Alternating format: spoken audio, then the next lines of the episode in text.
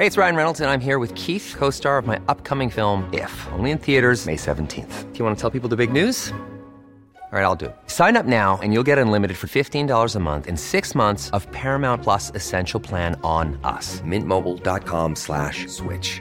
Upfront payment of $45 equivalent to $15 per month. Unlimited over 40 gigabytes per month. Face lower speeds. Videos at 480p. Active Mint customers by 531.24 get six months of Paramount Plus Essential Plan. Auto renews after six months. Offer ends May 31st, 2024. Separate Paramount Plus registration required. Terms and conditions apply if rated PG.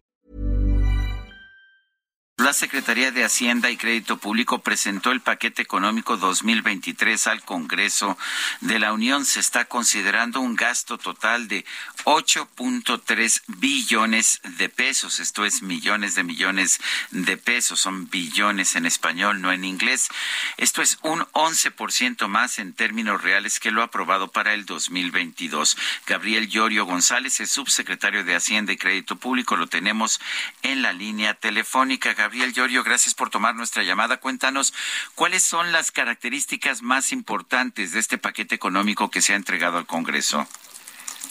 Sí, muy buenos días y, muchas gracias por la por la oportunidad de, eh, platicar sobre el sobre el programa económico. Yo creo que hay eh, varios varios puntos muy importantes que se presentan en este en el paquete económico 2023. Uno es que eh, la historia, la, digamos, la tendencia histórica de la inversión física que se había venido cayendo eh, como parte de la inversión pública se ha revertido, se revirtió en el 2022 y se está revirtiendo en el 2023. Eh, es un es un paquete es un paquete que presenta, como bien lo dices, un gasto de 8.3 millones de pesos. Es histórico el, el monto, pero también hay que entenderlo en el contexto de, eh, económico que se está viviendo actualmente a nivel mundial y obviamente también en la, en la economía mexicana y está tratando de abordar los retos tanto de inversión pública, blindar lo que es los apoyos sociales que tienen que ver con, eh, con todos estos, este gasto de protección social que se está realizando sobre todo en las familias de más bajos ingresos y que se entiende en el contexto del impacto de inflación que se está viviendo actualmente. Eh, subsecretario, eh, sobre esto que se ha mencionado que es pues un eh, eh, presupuesto muy optimista, donde se habla de un crecimiento del PIB de hasta 30%, una inflación de 3.2% al cierre de 2023. En caso de que no sea como lo anticipan, ¿cómo se va a financiar? ¿Cuál es el plan B?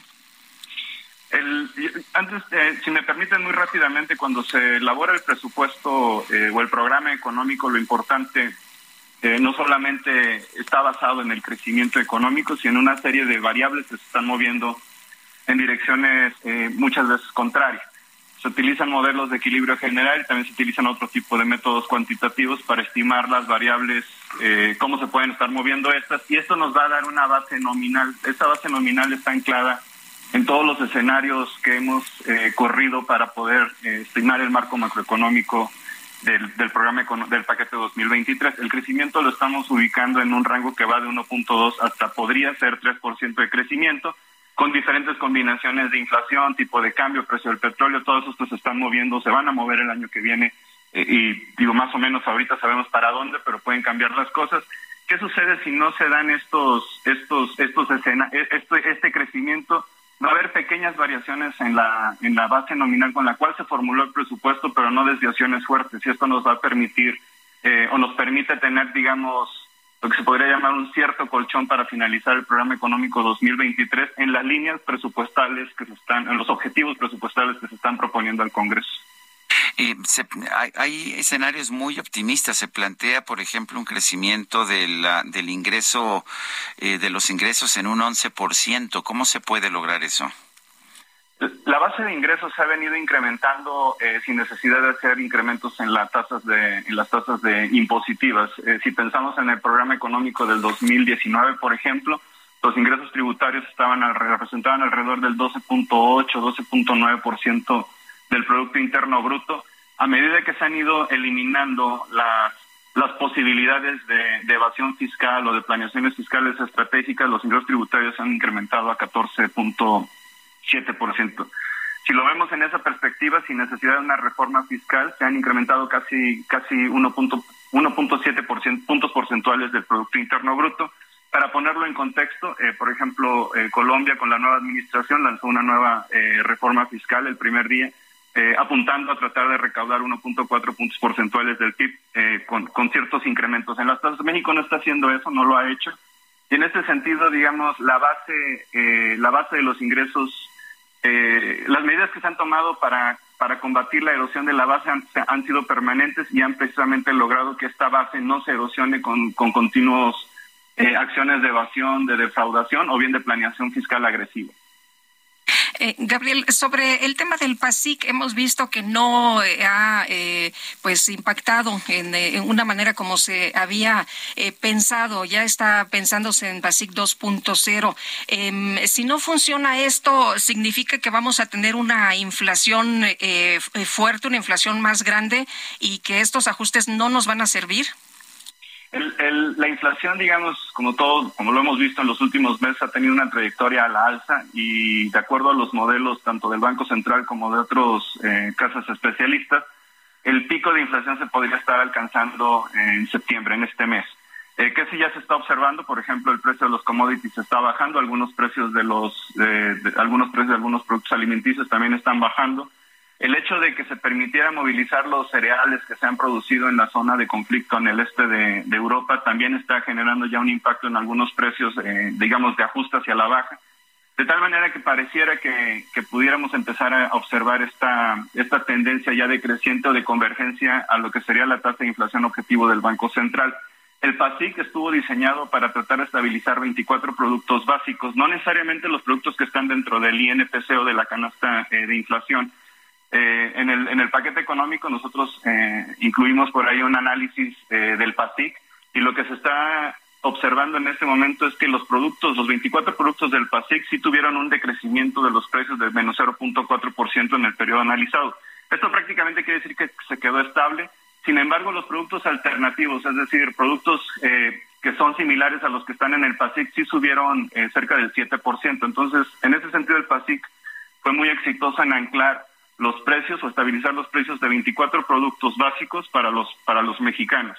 Eh, el otro, la otra herramienta más fuerte fue la contención del precio de la gasolina, que evitó que más o menos la inflación llegara a 11-12%, considerando solo efectos eh, directos.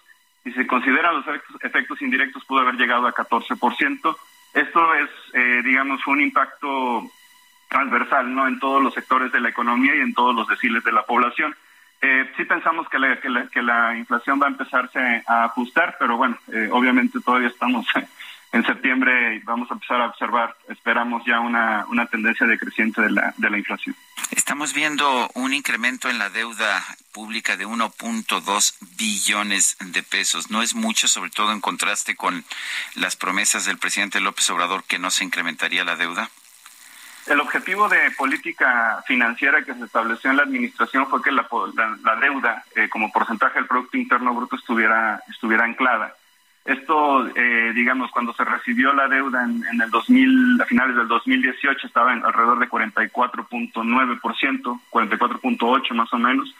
Se logró estabilizarla y, y, y, digamos, situarla un poquito abajo en el 2000, en el 2019 sin embargo, con el impacto del COVID, eh, la deuda se incrementó a cerca de 52% y a partir de ahí ha tenido una tendencia decreciente. Eh, la deuda que se está, eh, digamos, el déficit que se está formulando para el programa económico 2023 está en línea con una con una con un ratio deuda PIB de 49%.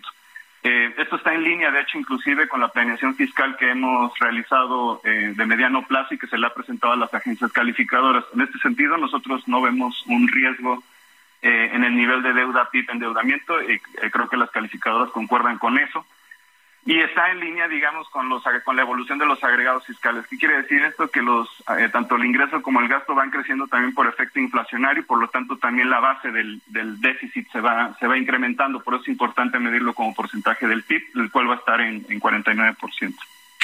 Gabriel Llorio González, subsecretario de Hacienda y Crédito Público, gracias por tomar nuestra llamada esta mañana. Al contrario, muchísimas gracias a ustedes dos. Buen día.